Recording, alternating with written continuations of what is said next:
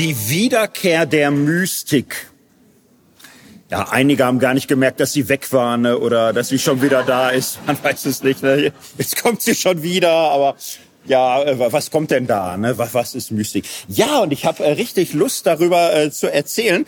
Ich war ja lange jetzt auch Theologieprofessor, Vorlesungen, Seminare gemacht. Ich habe fast alles gern gemacht, fast alles und so. Und ähm, mit am liebsten aber habe ich tatsächlich unterrichtet einem Seminar. Ähm, da ging's um Mystik, um Spiritualität. So äh, eigentlich habe ich es am liebsten gemacht, wenn ich ganz ehrlich bin. So, das äh, ist etwas, was ich äh, seit äh, äh, vor 25 Jahren entdeckt habe. Ich war so darüber gestolpert und dann ist das äh, wirklich ein Teil äh, meines Lebens geworden, Teil meiner Frömmigkeit, meines Glaubensweges. Und ich möchte einen ersten kleinen Einblick geben. Mystik, ja, was ist das erstmal? Denn Mystik, ähm, es gibt so den Ausdruck Containerwort. Containerwort sind so Wörter, die man wie Behälter benutzt, in die man alles Mögliche reinschmeißt an Bedeutung, an Assoziationen. Und das kann dann entweder sein, was man alles so richtig gut findet oder was man irgendwie fürchtet und was man schrecklich findet und wo man ein Feindbild hat, was wieder einem irgendwie was gibt oder so.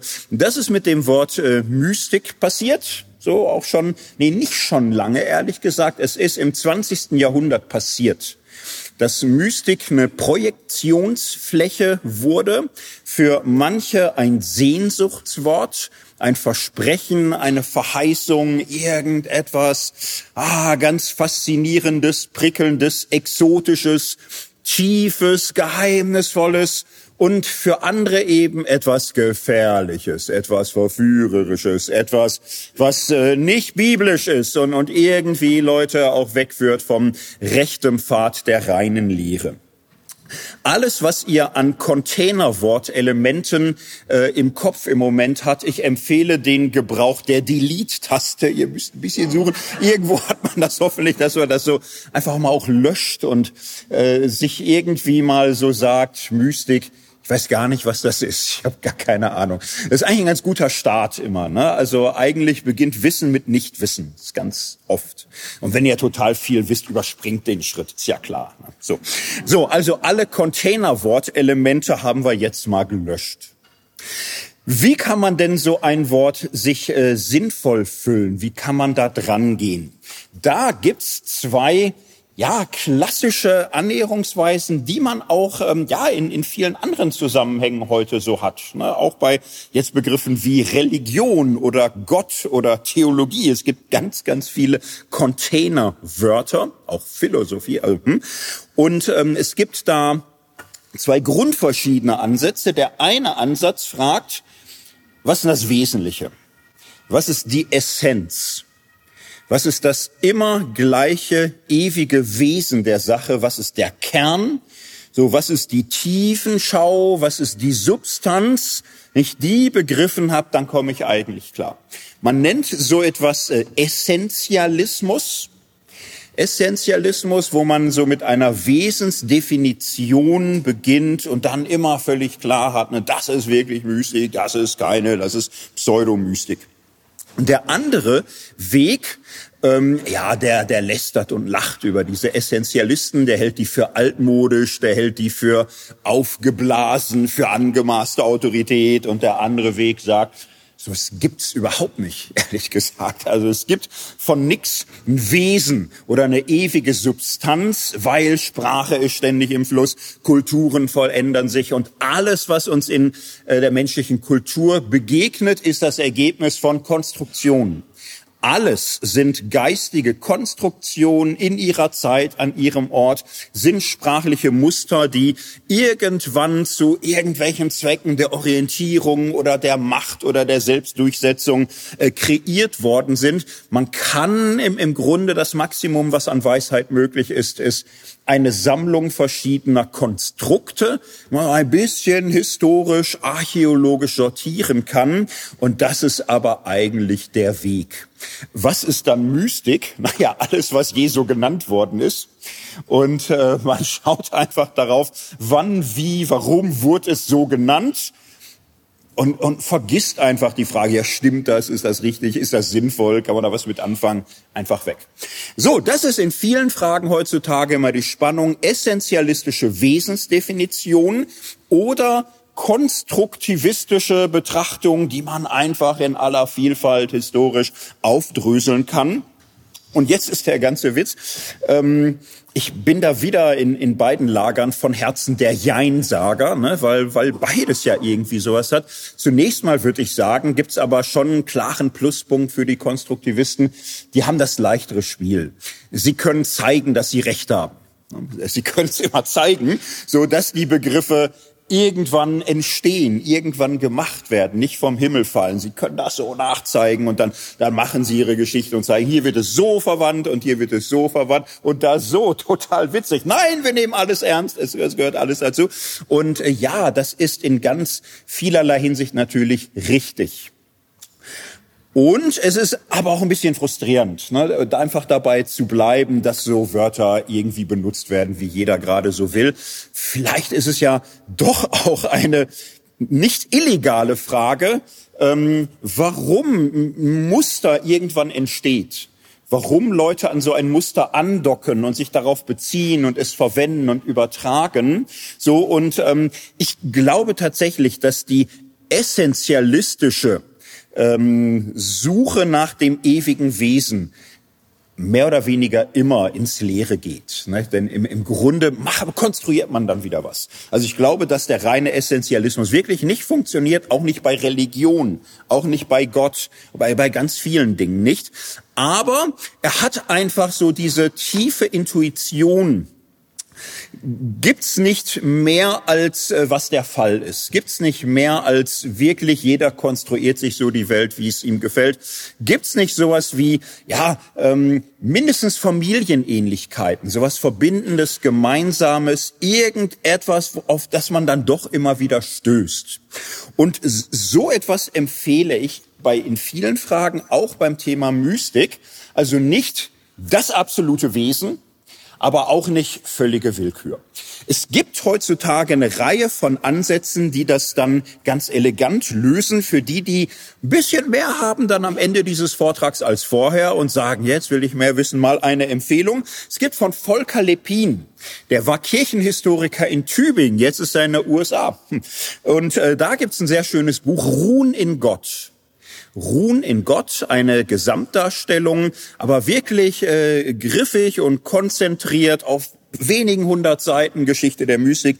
Das kann ich sehr empfehlen.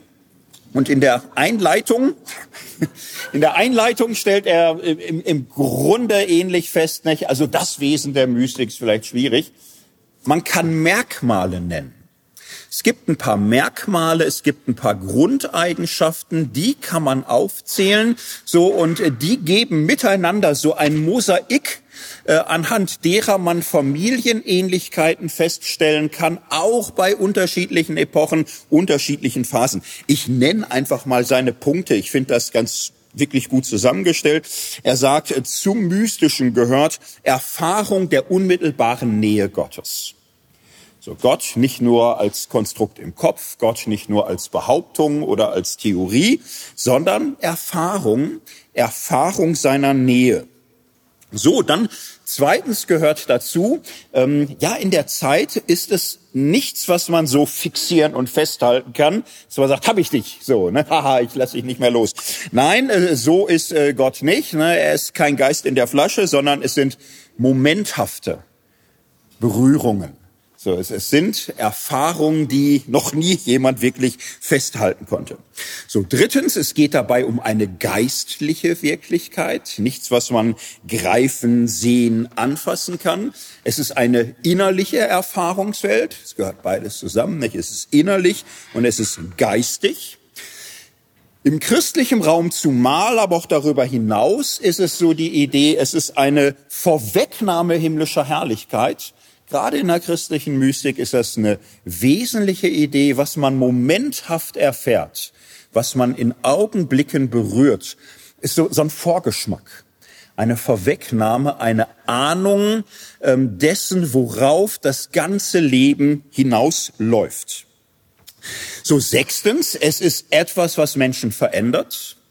Es ist etwas, wo die menschliche Identität ein Wandel erfährt, ein Bruch, eine Vertiefung, eine Steigerung, eine Überformung, jetzt ganz unterschiedliche Worte für, eine Gottgeburt, so verschiedene Ausdrücke. Es ist wirklich etwas, was den Menschen in seiner Identität verändert. Siebtens, sehr wichtig, es hat oft mit Weglogiken zu tun. Es entsteht eine Art Landkarte, eine Art Landkarte, so mit wichtigen Etappen, mit Abschnitten. Das sind mal drei Wege, das sind mal fünf Wege, das sind mal sieben Wege, manchmal auch 27. Die Bücher liest man dann nicht mehr, weil die zu lang werden. So, aber zu diesen Wegabschnitten gehören bestimmte Erfahrungsräume, bestimmte Gestalten. Drei und sieben sind dabei so die Lieblingszahlen geworden.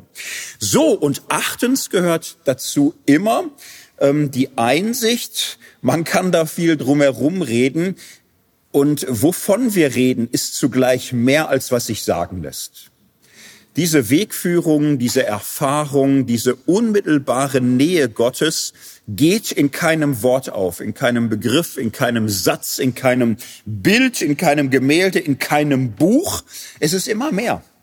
So die Erfahrung ist äh, größer als alles, was sich über sie sagen lässt.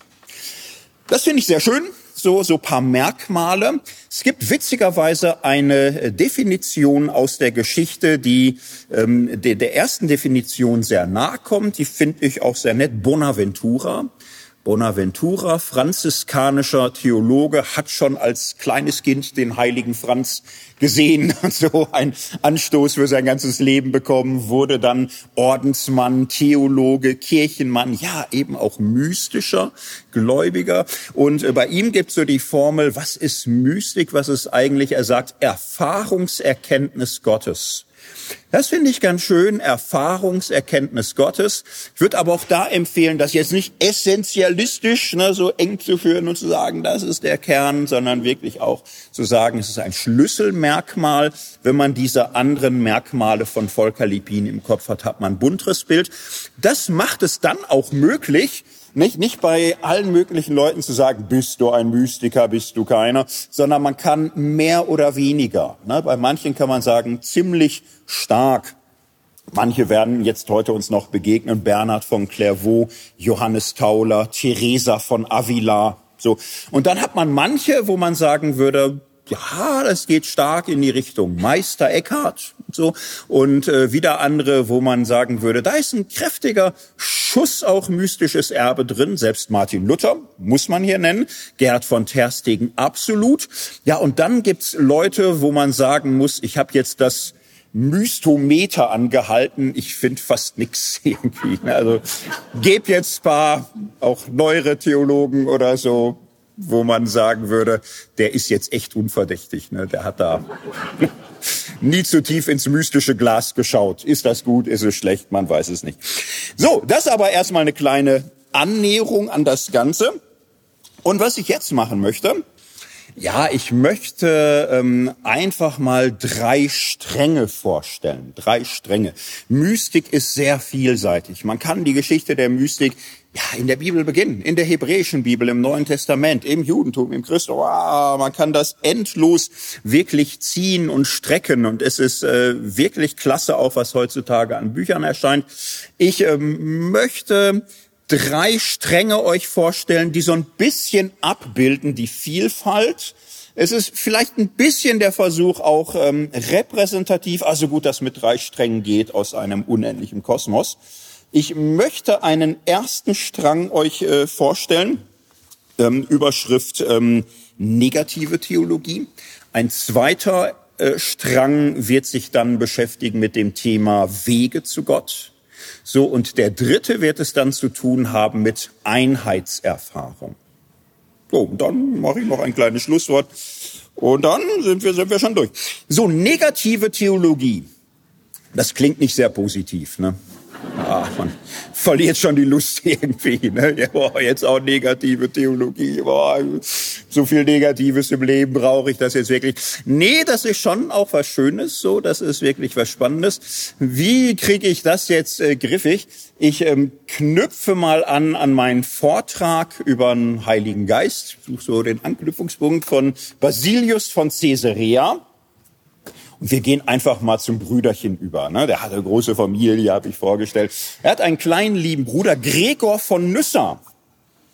So, mit dem fangen wir jetzt einfach mal an, weil man das bei dem ganz hübsch abgreifen kann in so einer Grundgestalt, die uns jetzt da hilft. Ich habe mal ein Büchlein von dem mitgebracht, die haben echt Sachen geschrieben und so. Das ist hier auf Deutsch. Das Buch äh, lautet ganz schlicht äh, Der Aufstieg des Mose.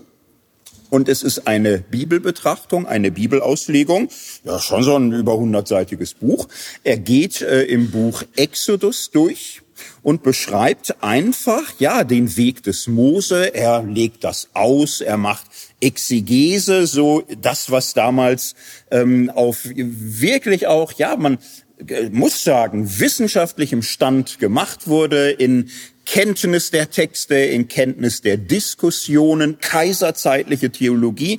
Es ist jetzt schon auch wirklich ein anspruchsvolles, niveauvolles Gewerbe. Diese christliche Generation kennt die biblischen Texte, hat äh, teilweise wirklich auch erarbeiteten Überblick schon im Hintergrund. Origenes ich hat gearbeitet an den Texten in der Ursprache, hat das alles sich angeschaut in verschiedenen Versionen. Man diskutierte das mit den äh, Philosophen der damaligen Zeit, verschiedene platonische Schulen, skeptische Schulen, hatte das vor Augen. So, und jetzt möchte ich euch das Ganze natürlich nicht äh, vor Augen stellen, sondern eine entscheidende Linie mal deutlich machen.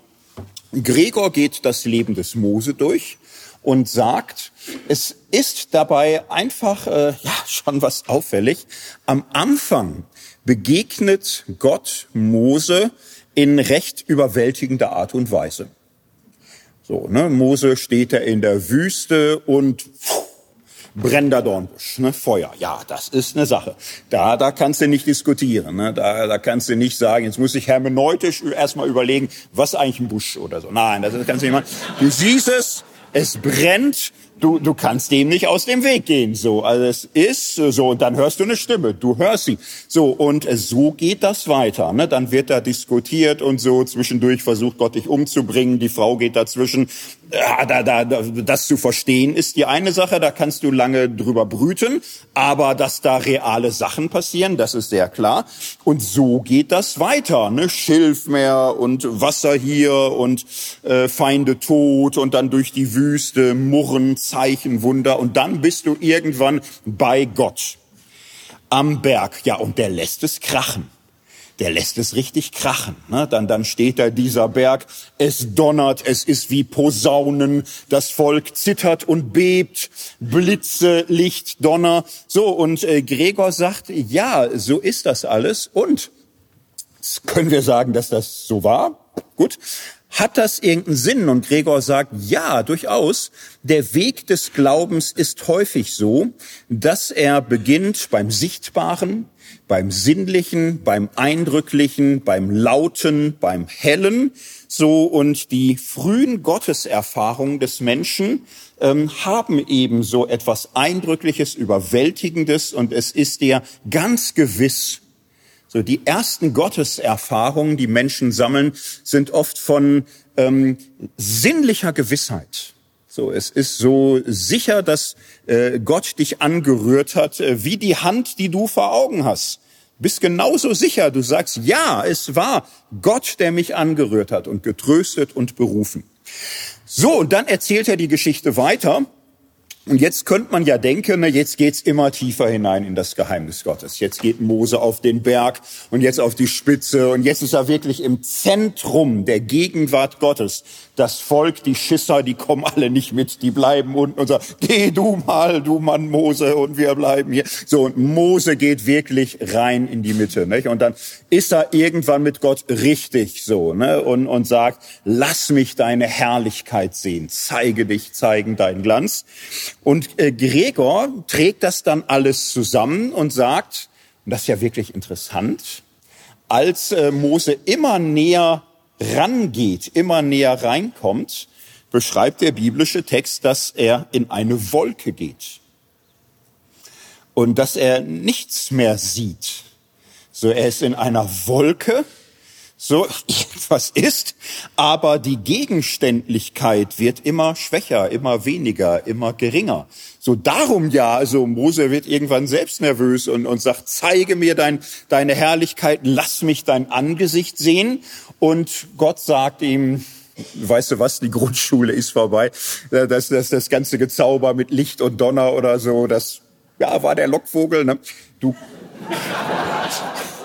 du kannst mein Angesicht nicht sehen. Du kannst mein Angesicht nicht sehen. Ich werde dich in, in so eine Winkel stellen hier am Berg und da ziehe ich an dir vorüber, halte meine Hand aber davor. Auch paradoxe Maßnahme irgendwie, nicht? Aber Gott zieht das durch und sagt, du kannst mir hinterher schauen, schöner Rücken kann auch entzücken. So, ne, du, du siehst mich dann von hinten. Ja, aber war nicht der Traum des Mose. Ne? Er, äh, sein Angesicht wollte er sehen. So, und äh, Gregor sagt, ähm, und äh, das, das ist äh, im Grunde sinnbildlich für den Weg der Gotteserkenntnis, so ist es. Es beginnt sinnlich, es beginnt eindeutig, es beginnt handgreiflich und dann wird das immer weniger. Ich zitiere das mal. Er schreibt, am Anfang erschien Gott im Licht, nun aber im Dunkel. Die Geschichte lehrt uns hierdurch, dass die religiöse Erkenntnis zunächst für die, denen sie zuteil wird, Licht ist. Der Gegensatz zur religiösen Erkenntnis Finsternis. Die Abwendung der Finsternis geschieht durch die Teilhabe am Licht. Doch je mehr der Geist voranschreitet durch immer größere und vollkommene Aufmerksamkeit und der Anschauung immer näher kommt, umso mehr sieht er, dass die göttliche Natur unsichtbar ist. Darin liegt die eigene, eigentliche Erkenntnis des Gesuchten, darin das Sehen im Nichtsehen dass der Gesuchte alle Erkenntnis übersteigt. Wie durch Finsternis, durch seine Unbegreiflichkeit auf allen Seiten abgeschlossen. Er beruft sich dann aufs Neue Testament und sagt, so sagt Johannes auch, niemand hat Gott je gesehen. Mit dieser Verneinung stellt er fest, dass nicht nur für die Menschen, sondern für jede geistige Natur die Erkenntnis des Wesens Gottes unerreichbar sei. Als Moses nun an Erkenntnis wuchs, erklärte er, dass er Gott gesehen habe, das heißt erkannt habe, dass dies das wesentlich Göttliche ist, was jenseits allen Erkennens und Begreifens liegt. Er überträgt das aufs Neue Testament und sagt, und so erkennen wir Gott ja nun auch in Christus, so im Gekreuzigten, im Menschen, in der Niedrigkeit, in der Armut, in der Schwachheit, also verhüllt. Je mehr Gott sich offenbart, desto mehr verhüllt er sich. Und das ist der Weg. So, und ähm, das ist äh, Bibelauslegung, war jetzt ein kleiner Auszug daraus, wo Gregor was ganz Entscheidendes deutlich macht. Ähm, es ist nicht so, dass man denkt, äh, so in, in jungen Jahren, ich, kenne Jesus, ich kenne Gott und habe ihn und ja, ich habe auch noch ein paar offene Fragen und jetzt studiere ich vielleicht äh, Theologie und, und höre mir so ein paar Podcasts an und es wird klarer und deutlicher und greifbarer und, und so. Man mag die Erwartung haben, ja, da hat Gott schon über manchen gelächelt, glaube ich. Der, der Weg ist ein anderer. Nicht? Gerade die, die ähm, bereit sind, sich nichts vorzumachen, sich nicht abspeisen oder täuschen zu lassen, äh, werden sehen, dass das Nichtwissen zunimmt, dass die Fragen sich vermehren. Und es ist jetzt aber nicht nur so, so dass äh, Fragen der völligen Planlosigkeit vermehrt werden. Nein, es ist schon auch so, also das, das Begreifen, das ja unbegreiflich ist das Erkennen, dass er jede Erkenntnis übersteigt, das wächst. So, negative Theologie ist ein Terminus für diese Erfahrung. Für die Erfahrung, dass die Erkenntnis der Unbegreiflichkeit Gottes ähm, höchste Erkenntnis ist. Und an der Stelle muss man nun gut aufpassen. Es geht nicht darum, dass die Einsicht in die Unbegreiflichkeit Gottes quasi alles, was man mal glaubte zu wissen, ersetzt. Das mag so auf dem Weg so eine schockhafte Befürchtung sein, sondern sagt, jetzt löst sich ja alles auf, jetzt verschwindet ja alles, jetzt bin ich hier nur noch am Dekonstruieren und, ah, und bald ist gar nichts mehr da. Nein, ähm, negative Theologie ersetzt jetzt nicht alles andere. Es gibt so einen ähm, Spezialisten für die Frage, der das systematisch ausgearbeitet hat. Das war jetzt der liebe Gregor. Wir gehen jetzt einen Schritt weiter zur Dionysius Areopagita der hat einen Ruf wie Donnerhall, merke ich. Ne? Nee, der klingt nur komisch. Der hat keinen Ruf wie Donnerhall mehr. Ne? Aber ist ein großes Licht. Also wirklich ganz wesentlicher, wichtiger Mensch. Ähm, wir wissen über ihn genau nichts. Ähm, man hat äh, früher eine Zeit lang geglaubt, das sei der Dionysius, der in Apostelgeschichte 17 vorkommt auf dem Markt zu Athen Könnt ihr überprüfen, ne? da steht Dionysius, so war also geflasht von der Predigt des Petrus und äh, Paulus, Paulus, Athen, so und sagte, also ich bin schon mal dabei, auf mich kannst du zählen, die großen Massen fehlten gerade, hat ihn nicht irritiert, er war dabei.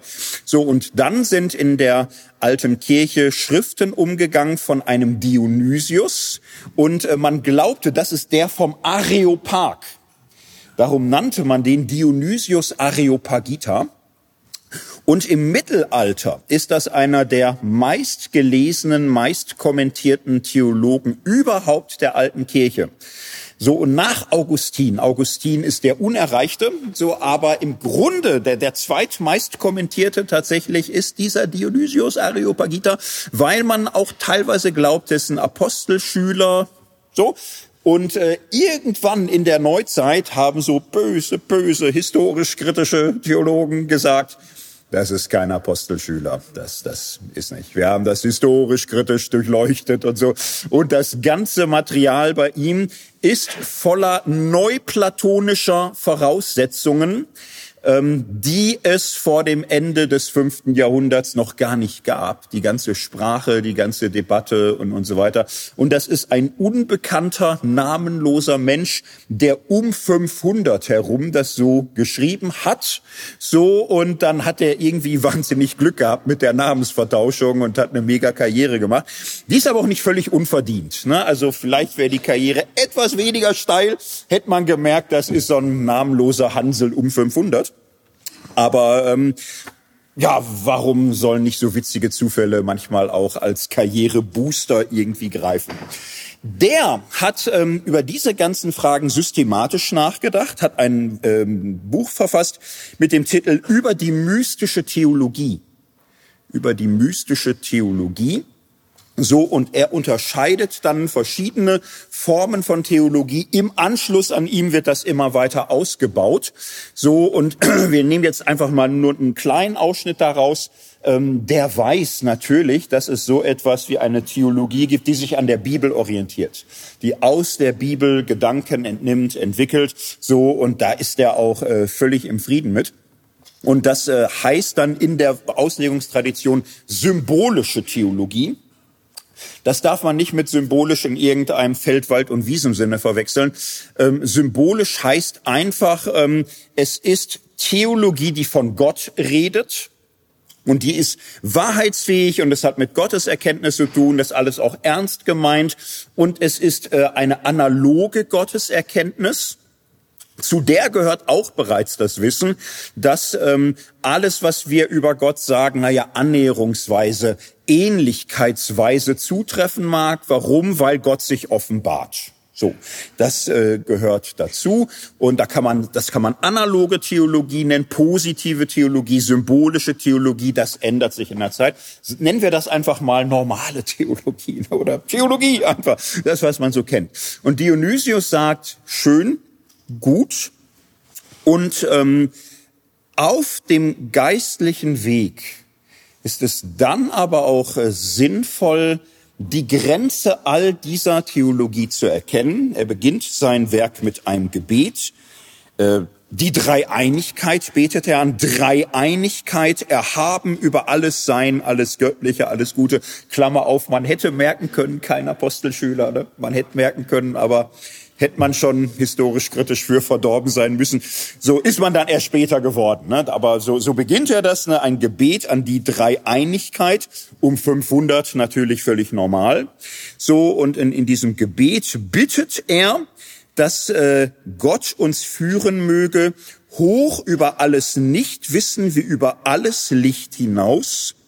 So, und jetzt fängt er an, so in seinem Slang das so zu beschreiben, inmitten undurchdringlichen Dunkels übertrifft, übertreffen deine Mysterien noch an Glanz, was bereits größere Leuchtkraft besitzt als alles Übrige.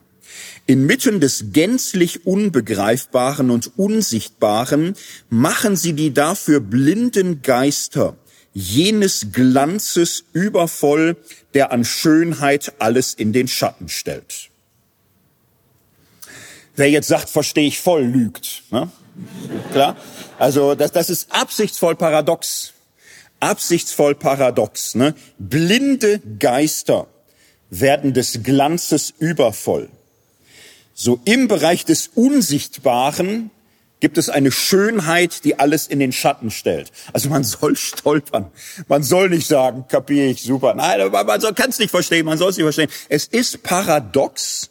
So, es geht ihm um solche paradoxen Aussagen, die durch ihre Paradoxalität im, im Grunde deutlich machen, sie, sie weisen jetzt in einen Erfahrungsraum der sich äh, dem Sagbaren und Denkbaren irgendwo entzieht. So weiteres Zitat, in diesem überlichtem Dunkel, so überlichtes Dunkel, weilen und im Nicht-Sehen und Nicht-Erkennen, den Sehen und Erkennen, der unser Sehen und Erkennen übersteigt. So, ne? Also ihr merkt, den Trick, ihr merkt die Methode. So, äh, das ist für ihn jetzt eine Sprache, die im, im Grunde deutlich machen will, selbst alles Analoge erkennen, selbst alles Ähnlichkeitserkennen kommt an Grenzen. So, und darum betet er, dass Gott dahin füg, füg, äh, führt, dass er uns hineinnimmt in diese ja, Selbstmitteilung Gottes, an der unsere Sprache einfach zerschellen muss. So, und auf diesem Level sagt er dann, was ist Gott? Nicht Seele, nicht Geist. So, keine Vernunft, kein Erkenntnis kann Gott aussprechen noch denken. Er ist weder Zahl noch Ordnung. Weder Größe noch Kleinheit, nicht Ähnlichkeit oder Unähnlichkeit. Er kann nicht unbeweglich sein und auch nicht sich bewegen. Er ist nicht Ruhe und nicht Macht. Er kann seine eigene Veränderung nicht wollen noch sie bewirken. Er ist nicht Licht, er ist nicht Leben, er ist nicht Sein, nicht Ewigkeit, nicht Zeit. Man vermag ihn nicht mit dem Denken zu erfassen.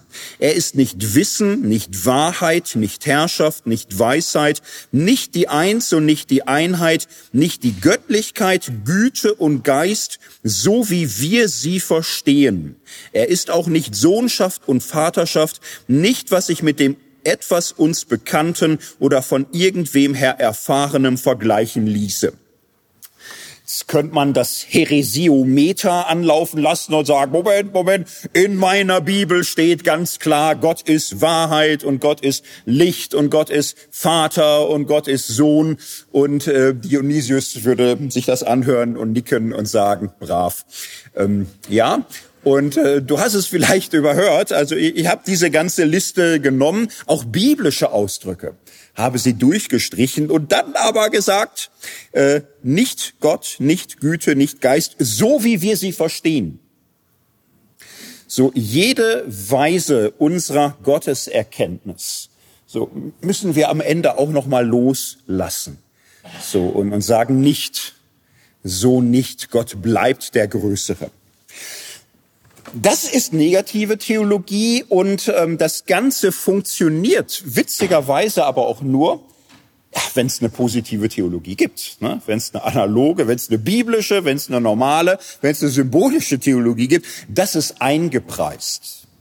Es ist nicht die Idee von Dionysius und natürlich auch nicht die Idee von Gregor von Nysser, zu sagen, wir streichen jetzt das ganze Kindergartenchristentum, lassen wir jetzt alle weg und wir sind alle so im Schweigen.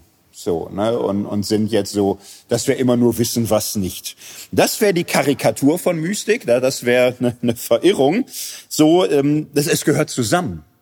Die Erfahrung, die Einsicht, die Erkenntnis und die Erfahrung mit der Erfahrung, dass Gott in keiner Erfahrung aufgeht. Die Erkenntnis, die Gottesrede, die Theologie und die theologische Einsicht, dass theologische Einsichten am Ende immer noch mal selbst aufheben und relativieren müssen auf Gott hin. Das ist etwas äh, für die Mystik Wesentliches und ich nenne es jetzt mal den intellektuellen Strang.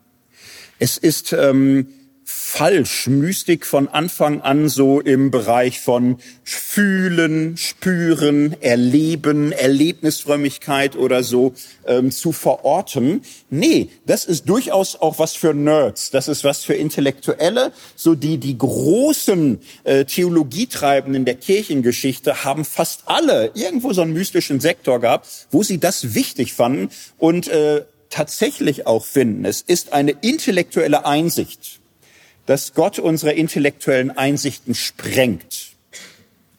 Darum fange ich mit diesem Strang an. Mystik ist nicht anti-intellektuell, so, sondern etwas, was auf intellektuellem Wege beschrieben werden kann als etwas, was das Intellektuelle einfach nochmal übersteigt. Das war der erste Strang und der zweite folgt sogleich. Der zweite Strang, den ich äh, gerne vorstellen würde, war jetzt die Sache mit den Weglogiken, den Wegerfahrungen. So, und da könnte man jetzt einen breiten, großen Überblick zu geben. Schon frühzeitig entwickelt sich das in der alten Kirche. Ähm, was sich früher herausentwickelt, ist so eine Art Dreischritt-Idee, dass man sagt, das Erste, was im, im Grunde zum christlichen Glauben gehört, so ein Weg der Reinigung, der Abkehr, der Umkehr, der Buße, der Bekehrung, wo man sich vom Sinnlichen, vom Fleischlichen, vom Weltlichen in irgendeiner Weise auf Distanz bringt. und dann gibt es einen zweiten Weg, der Erkenntnis, der Erleuchtung, der Einsicht, so der Gotteserkenntnis. Und dann was immer so die Vorstellung, ja, und Gott beruft uns aber zu mehr. Wir sollen ihn erkennen, in ihm sein, wie er in uns. Christus wohnt in uns, wir in ihm. Wir sollen eins mit ihm sein, wie Vater und Sohn eins sind. Und es ist irgendwo immer die Erwartung gewesen, das wird erfüllt werden, nicht in dieser Welt. Das ist eine Hoffnung, die wir haben, dass wir Christus gleichgestaltet werden. Und dann sah man aber ja schon im Neuen Testament so, so eine Reihe von Gipfelerfahrungen, wo etwas aufleuchtet, was äh, in gewisser Hinsicht das so äh, vorwegzunehmen scheint. Selbst im Leben Jesu gibt so dieses äh, Moment, wo er auf einen Berg geht. Man dachte früher, es sei der Berg Tabor ist historisch kritisch, völlig unwahrscheinlich, aber egal, war halt auch ein schöner Berg, so wo äh, Jesus mal so mittendrin, während unten die Jungs irgendwie mit Dämonen irgendwie ringen, nicht gut klarkommen und so, und Jesus aber wirklich mit der Kerntruppe auf dem Berg Verklärung, ne, Verklärung erfährt, er leuchtet, er glänzt und so. Und es ist im Grunde so, schon so eine Art kleine Vorwegnahme von Ostern eine Vorwegnahme zu sehen, worauf alles hinausläuft. So, dann haben wir bei Paulus, ja, die Geschichte, wo er sagt, ich wurde übrigens neulich mal in den dritten Himmel entrückt, da guckt ihr. Ne? Also so Zusammenhang mit den Korinthern, wo er streitet und Erfahrungen und das nebenbei mal so einfließen lässt, dass er das kennt, dass er eine Entrückungserfahrung hatte, so dass er im Himmel unaussprechliche Worte hörte, die keiner sagen kann könnte jetzt weitere Beispiele da bringen. Und da hat sich dann eben so in diesem Schema früh herausentwickelt, es gibt Reinigung, es gibt Erleuchtung, es gibt Vereinigung. Diese Schemata hat man immer weiter äh, differenziert entfaltet. Also sehr schön, zum Beispiel Teresa von Avila, die Wohnung der inneren Burg. Kann ich äh, sehr empfehlen, wahnsinnig spannend. Leider wollte sie echt sieben Wohnungen durchziehen und das ist für so einen Überblicksvortrag einfach too much. Ne? Darum kommt sie jetzt leider nicht ausführlicher.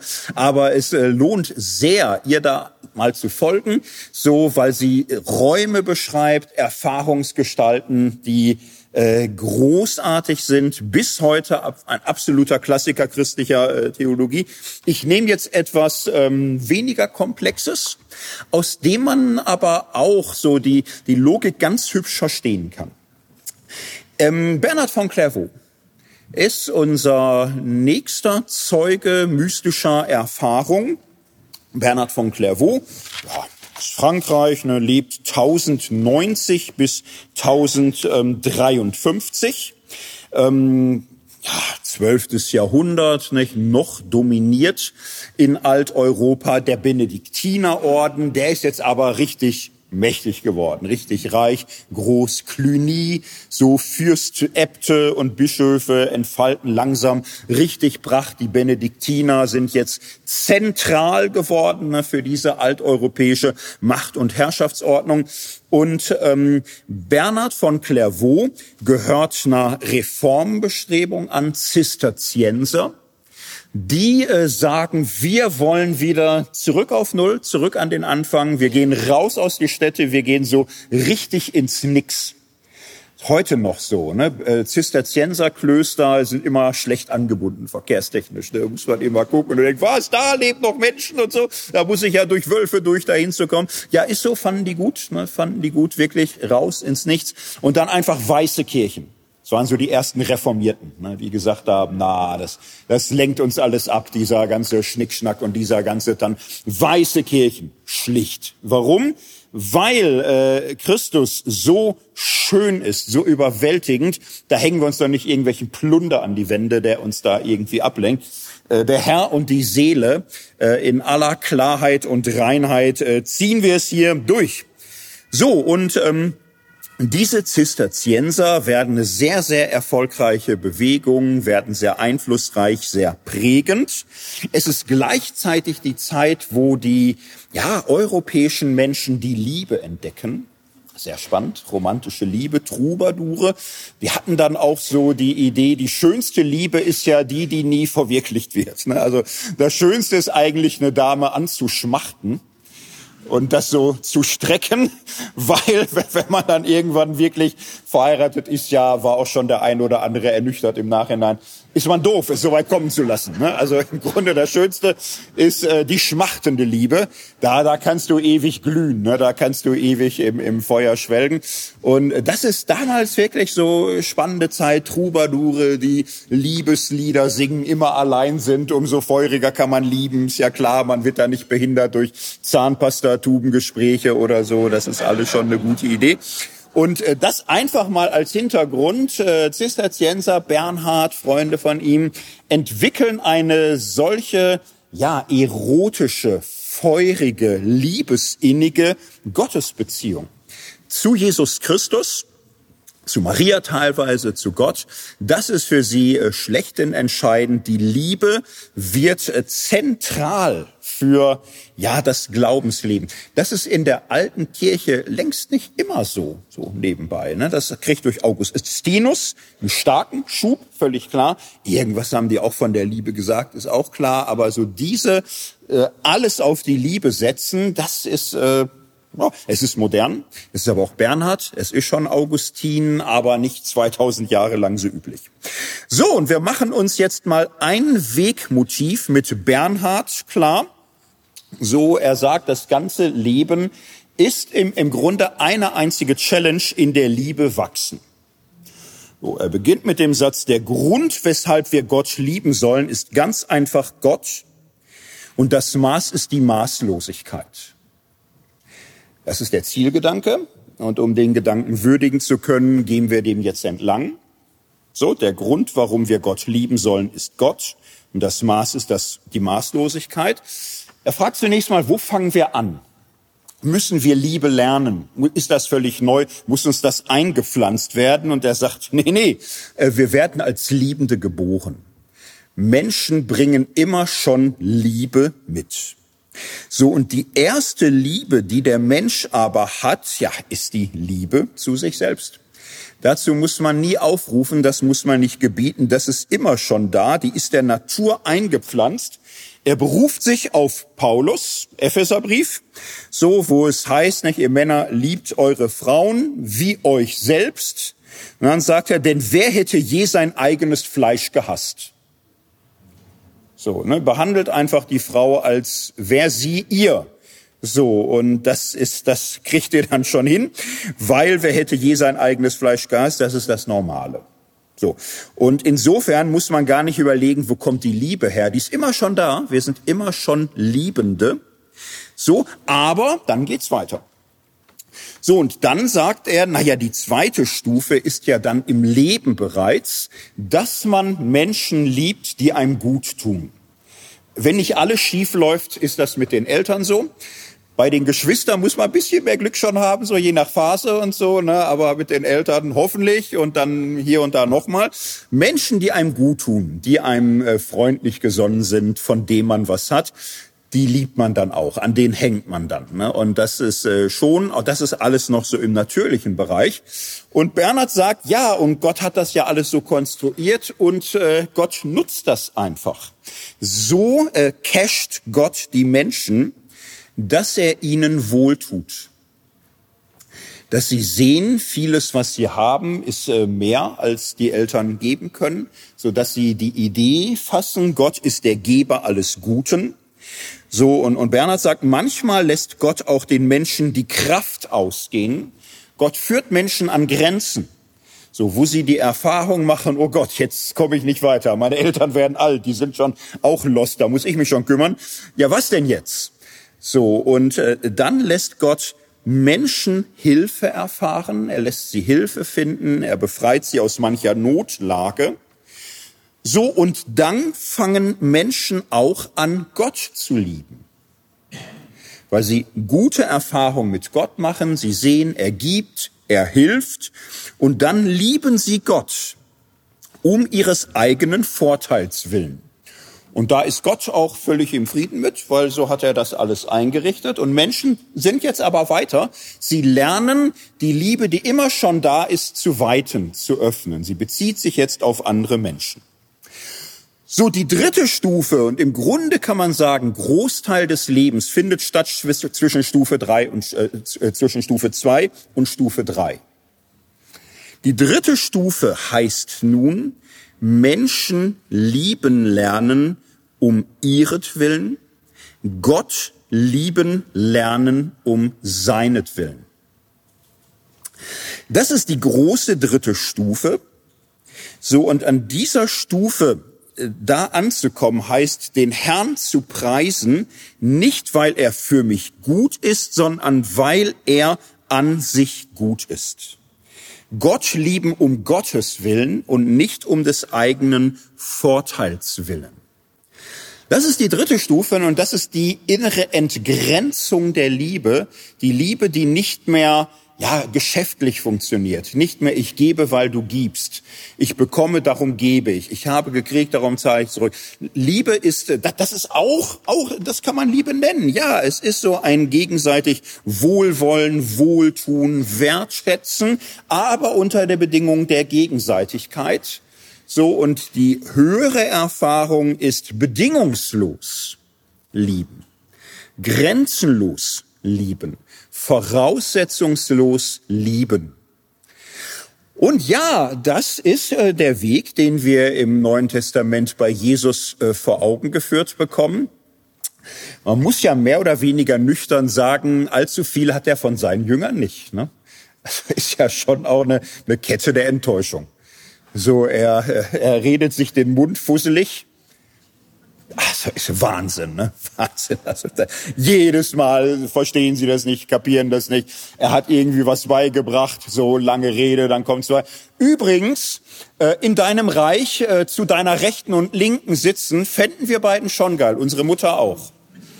So, was willst du da noch sagen? Ne? Hast du Bergpredigt alles schon hinter dir, dann kommen die noch mal so. Ne? Also und man könnte das jetzt alles durcherzählen. Ja, und man, man kann noch einen Schritt weitergehen und sagen, also unterm Strich hat Jesus manchmal erschreckend wenig von seinen Leutchen.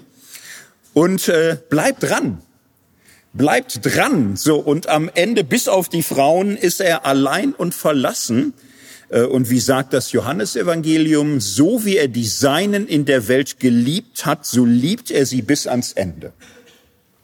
So, und das ist das unendlich Schöne, was man entdecken kann. Man kann sagen, ja, selbst schuld. Ne? Also, hättest du ja bessere Freunde suchen sollen, so. Oder man sagt, ähm, das hat, das hat Größe. Das ist was. Weil äh, das eine Liebe ist, die nicht frustrabel ist, die nicht enttäuscht werden kann. Und äh, so zu lieben, so auf Liebe zu setzen, bedingungslos, ohne Voraussetzung, ohne Gegenleistung, ohne Deal, ohne irgendwie etwas, das ist wahnsinnig beeindruckend. Und ähm, den Jüngern war das am Ende unsagbar kostbar, dass Jesus sie so geliebt hat.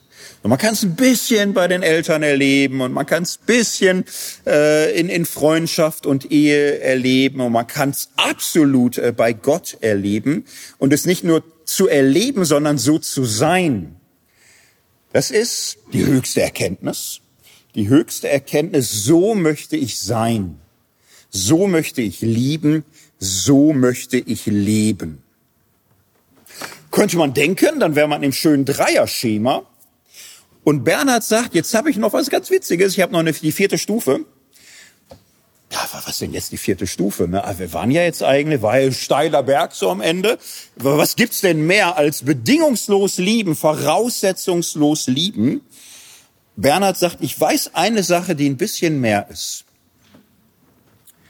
Auch sich selbst nur um Gottes Willen zu lieben. Jetzt möchte man sagen, ist das nicht ein Rückschritt? Ist das jetzt nicht wieder ein bisschen weniger so, dass man die, die Selbstliebe am Ende da wieder reinbringt? Und äh, Bernhard sagt, nee, ist nicht weniger. Weil was passiert, wenn ich an dieser Stelle die Selbstliebe nochmal aufgreife? Also bis jetzt war es ja ein Weg von der Selbstliebe zur wechselseitigen Liebe zur unbedingten Liebe. Das macht ja einen gewissen logischen Sinn. So, und die höchste Stufe ist aber tatsächlich auch die Selbstliebe unter den Bedingungen unbedingter Liebe wieder zu entdecken, nämlich so, dass ich mich mitliebe, weil ich von Gott geliebt bin. Bernhard hat äh, seelsorgerlich ganz schlicht die Erfahrung gemacht, dass ähm, sehr fromme, sehr heilige Menschen irgendwann so aus der Religion ein Trip machen. Ein Trip, wo, wo sie einsteigen und wirklich sagen, dienen, helfen, für andere da sein, Glaube ist Leben für andere. So und dabei ja, aber so diesen Trip-Charakter irgendwann haben, dass das etwas wird, was äh, ihn selbst und anderen im Extremfall nicht gut tut. Es gibt von Bernhard eine schöne Schrift. Er hat mal einen Brief geschrieben, Brief geschrieben an Papst Eugen. Er hatte das Gefühl, der Eugen ist Papst, jetzt wasche ich ihm mal den Kopf. Ja, da hat so mancher früher auch seinen Kopf für verloren oder so, aber nicht der heilige Bernhard, weil Eugen war Schüler so von Bernhard von Clairvaux. Da, da, da sieht man, welchen Einfluss inzwischen die Zisterzienser hatten. Und äh, Bernhard sagte sich, ja, wer kann den Päpsten schon den Kopf waschen, außer ich, also mache ich's halt. Und er schreibt ihm einen Brief und sagt, hier, lieber Eugen, ich komme gleich zur Sache, ich mache mir Sorgen um dich. Äh, ich habe Mitleid mit dir bin ich ganz sicher, ob ich Mitleid mit dir habe. Mitleid könnte man ja sagen, wenn du leidest an deiner Situation, dann könnte ich mitleiden. Ich habe ein bisschen Angst, du leidest nicht mal. Das heißt, ich leide umso mehr. Warum? Er schreibt ihm, ich weiß nämlich aus Erfahrung, dass ein Glied, das nichts mehr empfindet, schon ziemlich weit weg ist vom Heilsein. Und dass ein Kranker, der gar nichts mehr von seinem Kranksein fühlt, in Lebensgefahr schwebt.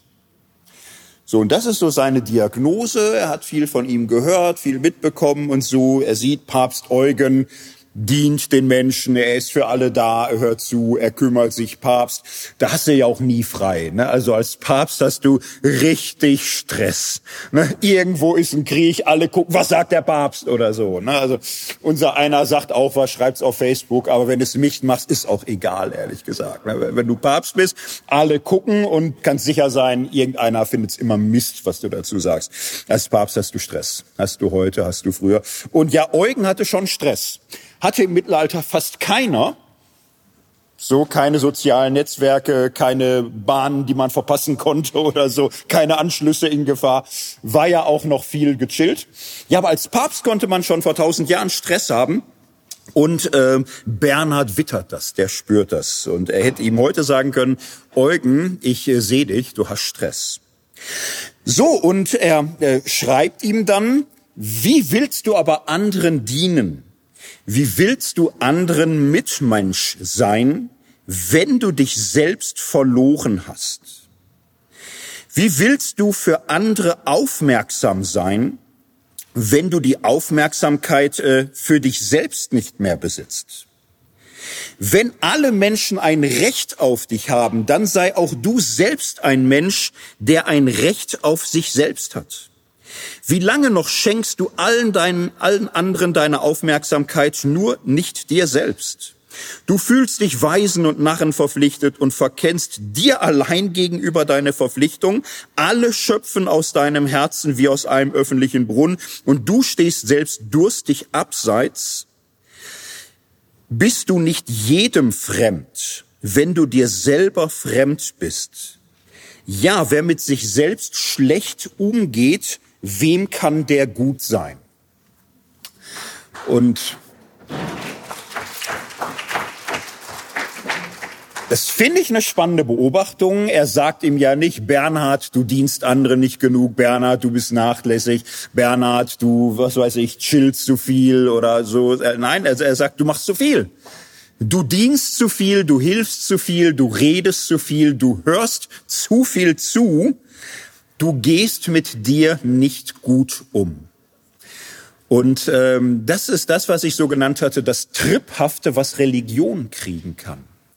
So, wo sie ah, so einen Suchtcharakter kriegt.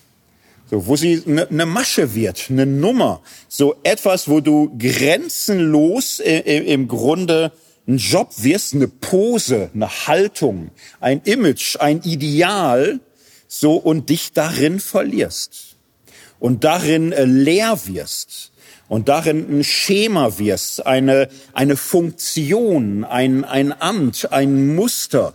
Und das kann super aussehen und das kann großartig wirken und du kannst dich immer trösten und damit selbst täuschen, dass du sagst, ja, aber ich bewirke ja viel, weil ich helfe.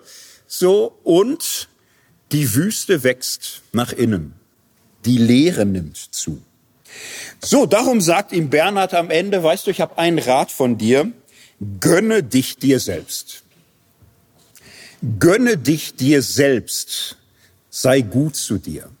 Sei freundlich zu dir. Ich sag nicht, tu das immer, ich sag nicht, tu das oft, aber ich sage, tu es immer wieder. Sei wie für alle anderen auch für dich selbst da.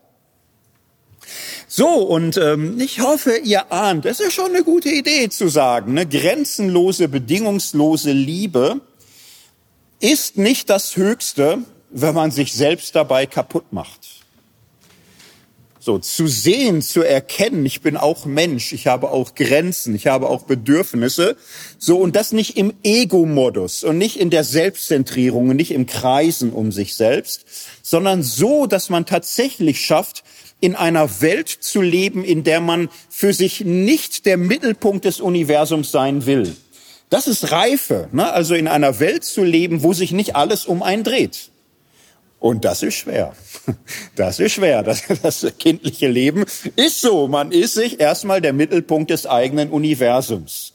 Und dahin zu kommen, zu sagen, ich bin's ja gar nicht. Ne? Und tatsächlich zu sagen, und, und was ist, wenn Gott die Mitte ist?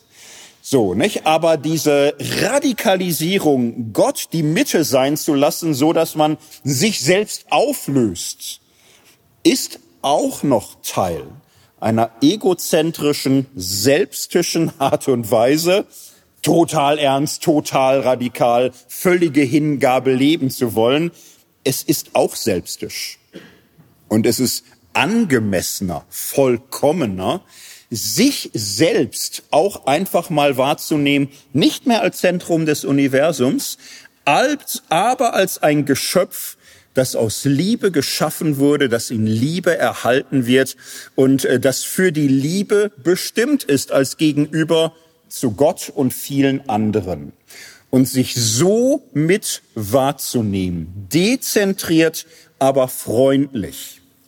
Da kann man lernen. Da kann man sich auf den Weg machen. So, das ist ein Beispiel, was ich total schön finde. Und ich bin nicht Papst Eugen, aber ich hatte manche Stunde, wo ich mir dachte, ich lese das mal für mich und so. Ah, das müsste mir irgendwer schreiben. Nehmen wir Bernhard, der hat sich alles getraut, dem war das egal. War übrigens auch so ein Stresshuber. Ne? Also vielleicht hat er sich sogar schon selbst geschrieben. Das mag ja sein. Ähm, das als ein Beispiel für Wegerfahrungen, die für die mystische Tradition ganz wesentlich sind. Jetzt möchte ich ein drittes Thema ansprechen, Einheit mit Gott. Unio Mystica, das klingt wie der ganz heiße Scheiß, ne? Unio Mystica, wow und so. Ja, und äh, schauen wir näher hin, jetzt gibt's da unterschiedliche Formen, unterschiedliche Ansätze. Wir kommen jetzt mal nach Deutschland warum nicht? Ne? Auch, auch okay, ne? so Deutschland. Ähm, ich äh, rede jetzt natürlich nicht mehr von deutsche Mystik, das ist verbrannt, das hat man mal gemacht, oh Gott, da haben schlimme Finger auch was mit angestellt. Man spricht heutzutage von rheinischer Mystik, das ist bisschen schöner, rheinische Mystik, Leute wie Tauler, Säuse, Eckhart. Und äh, wir fangen gleich mit Johannes Tauler an, lebt 1300 bis 1360 im Rheinland Straßburg überwiegend, aber so die Rheinschiene rauf und ab zwischen Bodensee und äh, Köln waren die unterwegs, da ist auch gut sein. Und ähm, ich möchte euch mal einen kleinen Text von Tauler vorstellen, wo Tauler auch sagt, ich habe da mal so eine Stufenleiter entwickelt. So, und dann möchte man sagen, jetzt auch mit unserer Vorerfahrung, ja, nee, danke, wir denken noch über Bernhard nach, brauchen wir nicht. Aber Tauler sagte, ja, egal, ich habe mir auch Mühe gegeben. Und er sagt, drei Grade. Drei Grade des Lebens gibt es.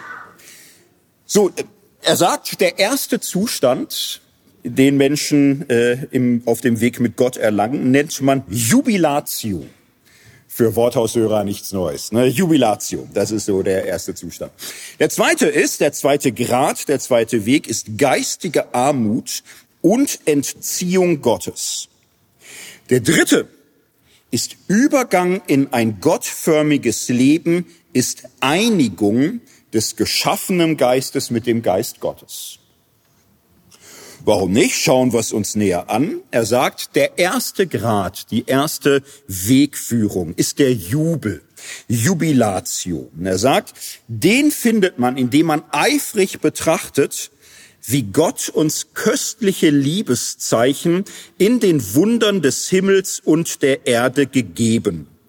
Wir uns eine Fülle von Wohltaten und allen Geschöpfen erwiesen hat und indem man erwägt, wie alles grünt und blüht und Gottes voll ist und wie Gottes unbegreifliche Milde alle Geschöpfe mit seiner großen Gabe überschüttet hat. Und das ist doch auch mal eine schöne Idee, das Christentum einzuführen. Ne? Also haben sich auch andere christliche Wege entwickelt, wo man sagt, Lektion eins: ihr seid alle Schweine, ne? ihr seid alles verlorener, abgefallener Abschaum, hassenswert, verdammenswürdig, ihr seid in riesiger Gefahr. Zweitens, man könnte es so machen, so, ne? Aber nein, äh, Johannes macht's anders. Ne? Er, er, er sagt, die Welt ist wunderschön. Und man kann hinter den, den vielen Licht und Glanz und dem Leckeren und dem Süßen und dem Geschmackvollen und den Umarmungen und all den Reiz, reizvollen Kostbarkeiten des Lebens entdecken, dass diese ganze Schöpfung Gottes voll ist, Gott erfüllt. Und man kann in Jubel und Freude geraten, dann, wenn man all das in Liebe betrachtet und von innerer Freude überwältigt wird. Und er beschreibt, das ist eigentlich der Einstieg ins Christentum, die große Freude über die Schönheit der Schöpfung. Ist leider nur der Anfang. Jetzt könnte man sagen, genau, Schluss aus, Vorhang, Zeit ist abgelaufen. Ah, wir haben ja Nachspielzeit. Nein, es, es geht weiter.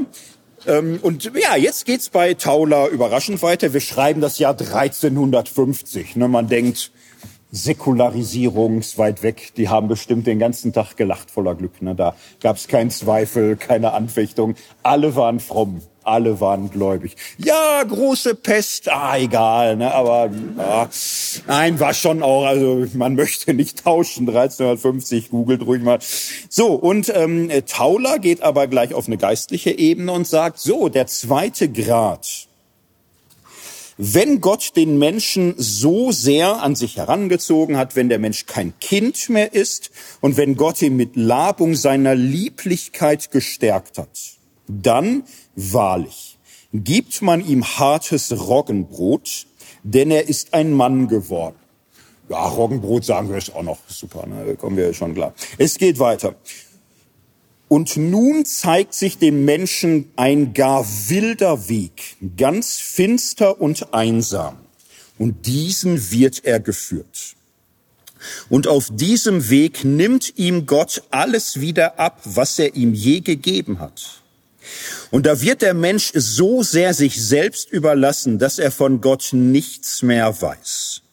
Und er gerät in solche Drangsal, dass er nicht weiß, ob er je auf dem rechten Weg gewesen ist, ob es einen Gott für ihn gibt oder nicht, ob er lebt oder nicht. Und darum wird ihm so seltsam weh, dass ihm die ganze Welt zu eng wird. Er hat weder irgendein Empfinden noch ein Wissen mehr von Gott. Alles ist ihm zuwider.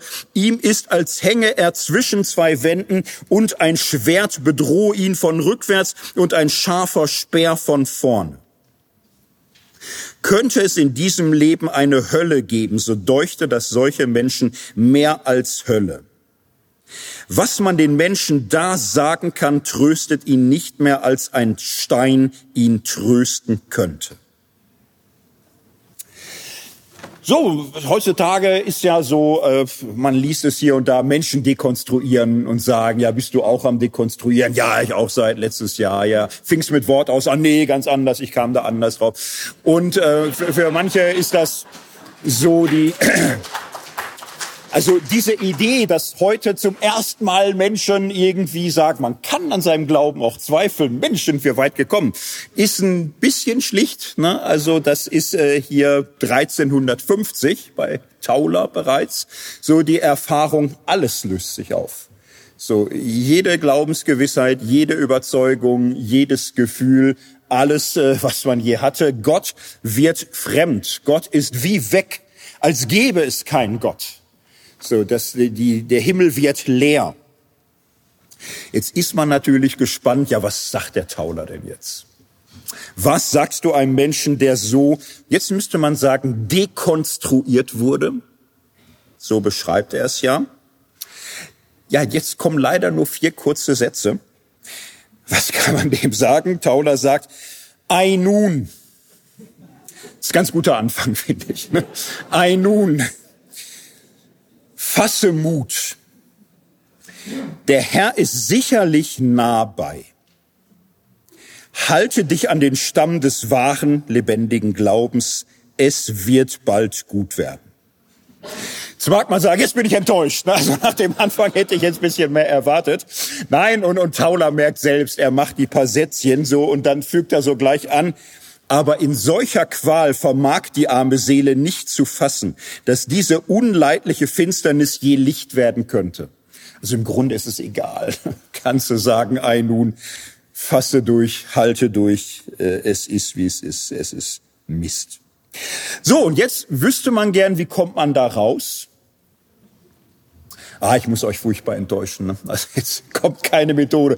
Jetzt also, wer Tauler ein Amerikaner, wird er sagen. Und jetzt sieben Schritte, wie du rekonstruierst und how to make your God more powerful than ever before. Und das, kommt hier, rheinische Mystik. Ne? Rein, na, na, na.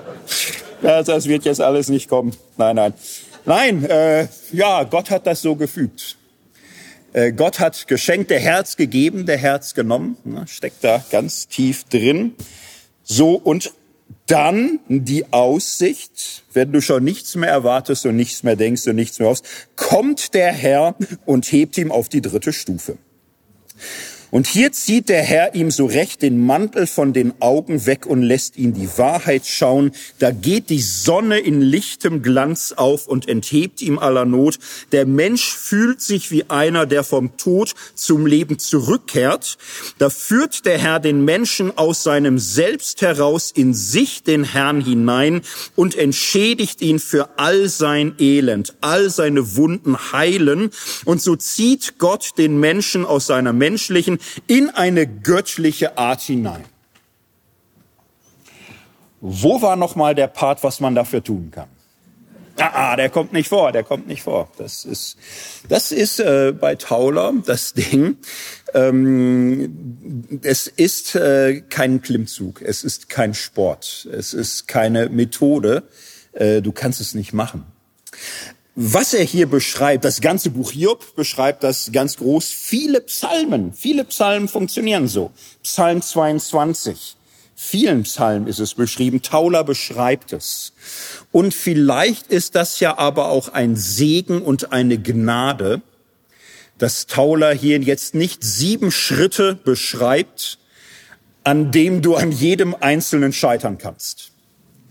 Das erspart er uns.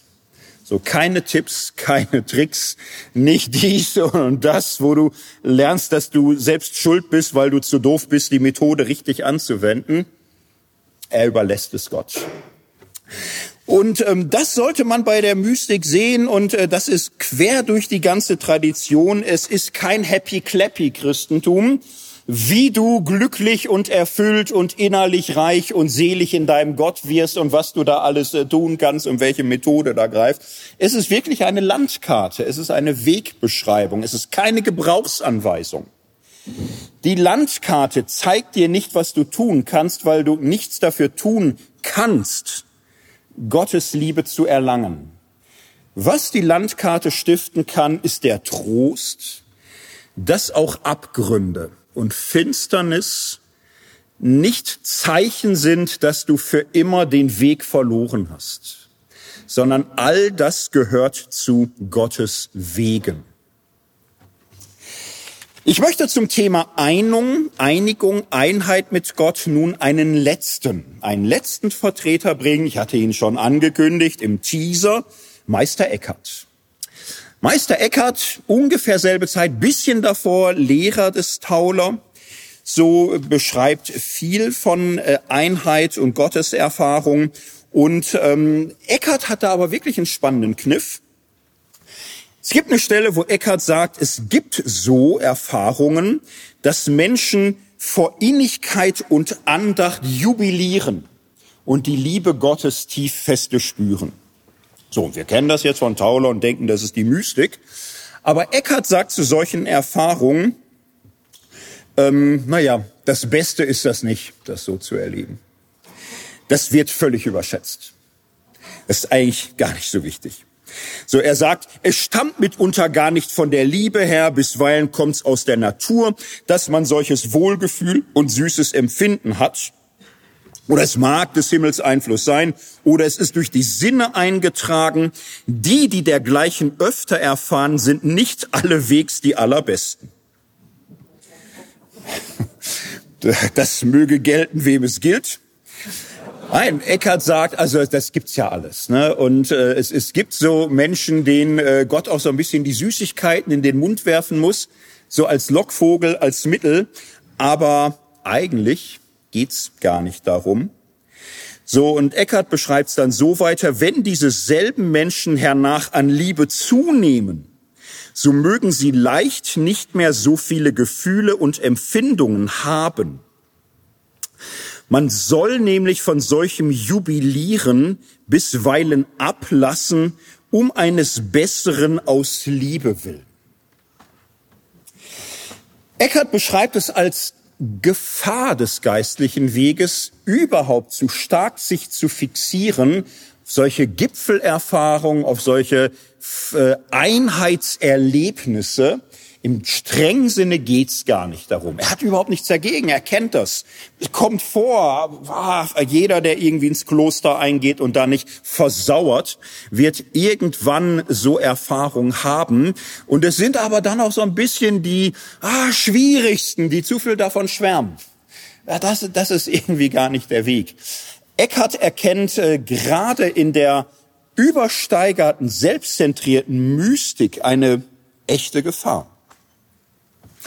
Darum sagt er dann weiter, wenn ein Mensch so in Verzückung gerät, wie es St. Paulus war, ja, zweiter Korintherbrief, der sagt, wurde entrückt in den dritten Himmel und hörte unaussprechliche Worte, die kein Mensch sagen kann. So, also wäre ein Mensch so in Verzückung wie St. Paulus. Und dann fällt ihm ein, ein kranker Mensch, der eines Süppleins von ihm bedürfte. Ich erachtete es für weit besser, du ließest aus Liebe von der Verzückung ab und dientest dem Bedürftigeren in größerer Liebe. Das ist für Eckhart wahre Mystik. Er hat nichts gegen Meditieren, gegen Betrachten, gegen geistliche Übung, gegen Beten, gegen Bibel, gegen Gottesdienst, gegen Abendmahl. Er macht das ja, er ist Mönch, er ist Theologe, er hält Vorlesungen, er macht das alles. Und der Punkt bei ihm ist aber, Gott ist nicht hier und nicht da. Auch nicht im Gefühl, auch nicht im Erlebnis, auch nicht im Gedanken. Er ist in allem. So er ist in allem und er ist auch in dir. Und es geht nicht darum, sich da erstmal überhaupt reinzukämpfen und irgendeinen geistlichen Weg, wo du Gott so richtig schmecken und fühlen äh, lernst. Eckhart kann das so beschreiben. Gott ist sehr beflissen, allzeit bei dem Menschen zu sein und belehrt ihn, auf dass er ihn zu sich bringe. Nie hat ein Mensch nach irgendetwas so sehr begehrt, wie Gott danach begehrt, den Menschen dahin zu bringen, dass er ihn erkenne. An der Stelle ist es, glaube ich, gut, nochmal Maß zu nehmen an sich selbst. So, noch nie hat ein Mensch je so sehr nach irgendetwas begehrt, wie es Gott danach begehrt, den Menschen zu sich zu bringen. Gott ist uns nah, aber wir sind ihm fern. Gott ist drinnen, aber wir sind draußen. Gott ist in uns daheim. Wir aber sind in der Fremde. Wo finde ich dann Gott? Na, hier, äh, jetzt, in dem, was anliegt. So, in dem, was jetzt und hier mir gegeben ist. So, und das heißt, die Idee jetzt irgendwie geistlich und im Lobpreis und im Gefühl und in der Meditation, jetzt, jetzt muss ich da irgendwie und die, die Menschen stören und sie lenken mich ab und sie nerven mich. Nein, ich muss mich öffnen und für Gott, das ist für Eckhart irgendwie Zeichen für noch nicht so ganz verstanden, worum es geht. Ähm, du bist Gott nirgendwo näher als im Hier und Jetzt. So, und wenn dein Hier und Jetzt ist, der kranke Nachbar, der heute Mittag noch kein Süppchen gekriegt hat, dann wirst du Gott nirgendwo inniger finden als da. Und dann solltest du aber nicht hingehen und ihm das Süppchen geben und dann Puls fühlen, ob du Gott mehr fühlst. Alles falsch. Darin, darin findest du Gott. Darin ist er gegenwärtig. Ich möchte das nochmal kontrastieren mit einem äh, Buch, was ich jetzt zuletzt gelesen habe, vielleicht der eine oder andere von gehört, Emmanuel Carrère. Emmanuel Carrère, französischer Schriftsteller, hat ein Buch über Yoga geschrieben könnte jetzt viel über das Buch erzählen. Ich möchte nur eine kleine Anekdote da mal herausfischen aus diesem Buch. Es ist so als Buch geplant gewesen, positiv über Yoga. Carrère über 30 Jahre Erfahrung, hat da viel gemacht. Beginnt mit Schweigeexerzitien. Ersten 100 Seiten erklärt, was Yoga ist, was da wichtig ist und, und überhaupt. Er findet es auch wirklich gut. Er glaubt, es hilft ihm, es trägt ihm, es ist wichtig für ihn und die Menschheit. Und dann kommt das Leben und bricht ein. Und es äh, kommt zu Tod und es kommt zu Trennung und das Leben gerät aus dem Gleis und die ganze Stille und Andacht verflüchtigt sich. Und ähm, Carrère beschreibt dann so eine Erinnerung, wo er sagt, das ist schon gut, das Geistliche, das, das Yoga, das Religiöse, die Achtsamkeit, die Meditation, wirklich. Aber ähm, es, es gibt auch einen falschen Weg, das zu überschätzen. Und er beschreibt eine biografische Erinnerung. Er hat mal 2004 Urlaub gemacht in Thailand. 2004, Thailand. So. Und äh, hatte da ein Hotel, war so ein bisschen auf äh, erhöhtem Standort und er war da und neben sich war so eine Schweigegruppe, Schweigeexerzitien. Und die schlichen den ganzen Tag da so hin und her. Und das war dann schon so acht Stunden am Tag in Meditation. Immer so eine Stunde, dann eine Stunde Spaziergang, eine Stunde bisschen Gemüse, wieder eine Stunde Sitzen, Spaziergang. So, und Carrère findet das auch total wichtig und findet das gut, dass sie es machen. Äh, Im Buch macht er sowas selbst und so, findet er schon schön. Ja, es ist Thailand 2004, Tsunami. Tsunami ähm, schlägt zu, auch direkt an der Stelle. Und er beschreibt, die, die Hölle auf Erden brach los. So sie waren erhöht auf einem Hügel. Das Wasser kam nicht bis zu ihm. Aber unterhalb ihres Hotels ganz viele äh, Hotels, Anlagen, Wohnviertel überflutet, viele Tote. Und er sagt, es war natürlich äh, für alle, für alle äh, der absolute Ausnahmezustand. Ne? Und die Menschen unten, die überlebt hatten, wurden erhöht, dann verteilt auf die Hotels. Er sagt, bei ihnen ist eine Familie einquartiert worden und er sagt, es war in allen Räumen, alle sind zusammengerückt, alle haben die Betten geteilt, haben gesucht. Die Familie hatte die vierjährige Tochter verloren. Sie sind Tag und Nacht mit der Familie suchen gegangen, haben äh, finanziell versichert Versicherung Reise organisiert und er meint, es war das Schrecklichste, was man überhaupt erleben konnte. Und es war aber auch ein Moment von Hoffnung drin, zu welcher Menschlichkeit und Solidarität Menschen fähig sind, weil er sagte, kein Angestellter im Hotel hatte mehr Arbeitszeiten, keiner hatte mehr Freizeitbedürfnisse und Erholungswünsche, alle haben äh, geholfen, getröstet, mitgeweint und mitgesucht, bis auf die Schweigegruppe. Die haben einfach weitergemacht. Die haben jeden Tag acht Stunden sitzen, spazieren gehen, Gemüse weitergemacht, weil war Karma.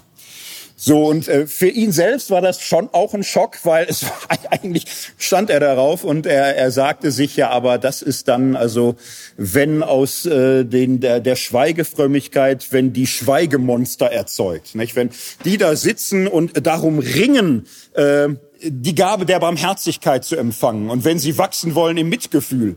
Und äh, die einzigen sind, die äh, in der absoluten Helle völlig gefühllos ihren Religionstrip gehen, dann ist das halt das Gegenteil so von Frömmigkeit, Religion. An der Stelle kann man, glaube ich, auch völlig äh, außer Acht lassen, welche Religionsgemeinschaft das gewesen sein könnte. Carrère war auch schon vieles in seiner Biografie.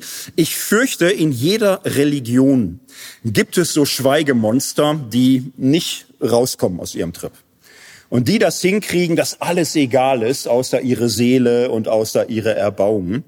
Und äh, darum Mystik, die so wird, ist ein Albtraum. Mystik, die ein Ego-Trip wird, die zur Selbstbeschäftigung äh, gerinnt, ist äh, das Gegenteil von dem, worum es geht. Ich finde es eines der wichtigsten Sätze bei Eckhart, sozusagen, wenn du in Verzückung bist wie St. Paulus und neben dir, der braucht nur ein Süppchen, könntest du ja sagen, ja, wie lange wird die Verzückung dauern? Da wird der nicht verhungert sein. Ne? Also jetzt kein, wenn du sagen würdest, der, der ist gefallen, das Bein ist gebrochen, der muss in die Klinik, da wird so mancher springen. Ne? Aber es ist ja geringfügig. So, aber äh, das ist in der Tat, ähm, das würde ich dann eben wahre Mystik nennen, zu sagen, du bist Gott nirgendwo näher als im Hier und Jetzt. Welche Bedeutung kann Mystik für heute haben? Ich schließe mit drei Sätzen, die an diese drei Linien anschließt. Erstens, ähm, die Mystik ist nicht die Lösung. Es geht nicht jetzt darum, Mystik zu, Theologie ersetzen zu lassen, Frömmigkeit, Diakonie. Mystik ist ein Strang, eine Dimension. Reine Mystik ist ein Käse, aber ähm, Glaube ohne Mystik ist halt untergewürzt. Da fehlt was, da fehlt eine Dimension. Was ist das, was Mystik ausmacht? Erstens, epistemische Demut. Das Wissen, dass Gott alle meine Gottesbilder übersteigt, halte ich für einen Zentralsatz heutiger Frömmigkeit, heutiger Theologie. Ohne diese Einsicht wird man, glaube ich, ein schwieriger Geselle und wird vielen Menschen mehr Probleme bereiten, als wirklich hilfreich sein. Die schönsten Einsichten, die wichtigsten Erkenntnisse, die tollste Theologie, das äh, geilste Worthausdenken, was man sich so zusammengebraut hat, wird schal, wenn man am Ende des Tages das Ganze nicht nochmal ganz drastisch abhebt von Gott selbst. Epistemische Demut. Negative Theologie kann man mitnehmen. Zweite, existenzielle Orientierung. So, der, der schlichte Kompass in der Liebe wachsen. Wohin auch immer das im nächsten Schritt sein wird. Aber dieses in der Liebe wachsen aus einer egozentrischen, selbstbezüglichen Haltung, die Kreise größer ziehen. Offener, mitfühlender, anteilnehmender, empathischer und das in einer Weise, die nicht fanatisch wird, bis dahin, dass sie äh, in falscher Weise selbstlos wird. So, es gibt eine gute Selbstlosigkeit, die äh, Selbstfürsorge nicht vergisst. Es gibt eine falsche Entselbstung, die sich äh, selbst so sehr vernachlässigt, dass äh, das auch für andere Menschen auf Dauer nicht heilsam wird. Dritter Punkt, evangelische Integration. An vielen Stellen lebt die Mystik von der großen Erfahrung der Gnade, der Barmherzigkeit, der bedingungslosen Liebe Gottes als Vorzeichen. Und die mystischen Wegschemata haben es nicht immer, aber vielfach geschafft, dieses Vorzeichen nicht zu gebrauchen wie ein Zuckerguss, den man über alles kleistert, dass man äh, sich Glaube nur als Happy, Clappy, Sonnenschein, Wohlfühloase, Wellnessreligion vorstellen kann. Dieses Vorzeichen ist so stark, dass jeder Zweifel und jeder Frust, jede Enttäuschung und jede Hölle, jeder Abgrund und jede Scheitern genauso im Leben vorkommen darf wie jedes Glück und alles Schöne, jede Beziehung und jeder Kuss, jeder Trost und jede Gemeinschaft auf Zeit oder Leben. Dieses Bewusstsein, dass es dieses Vorzeichen braucht, um das ganze Leben integrieren zu können, ohne abzuspalten, ohne zu verdrängen, ist die dritte Lehre der Mystik.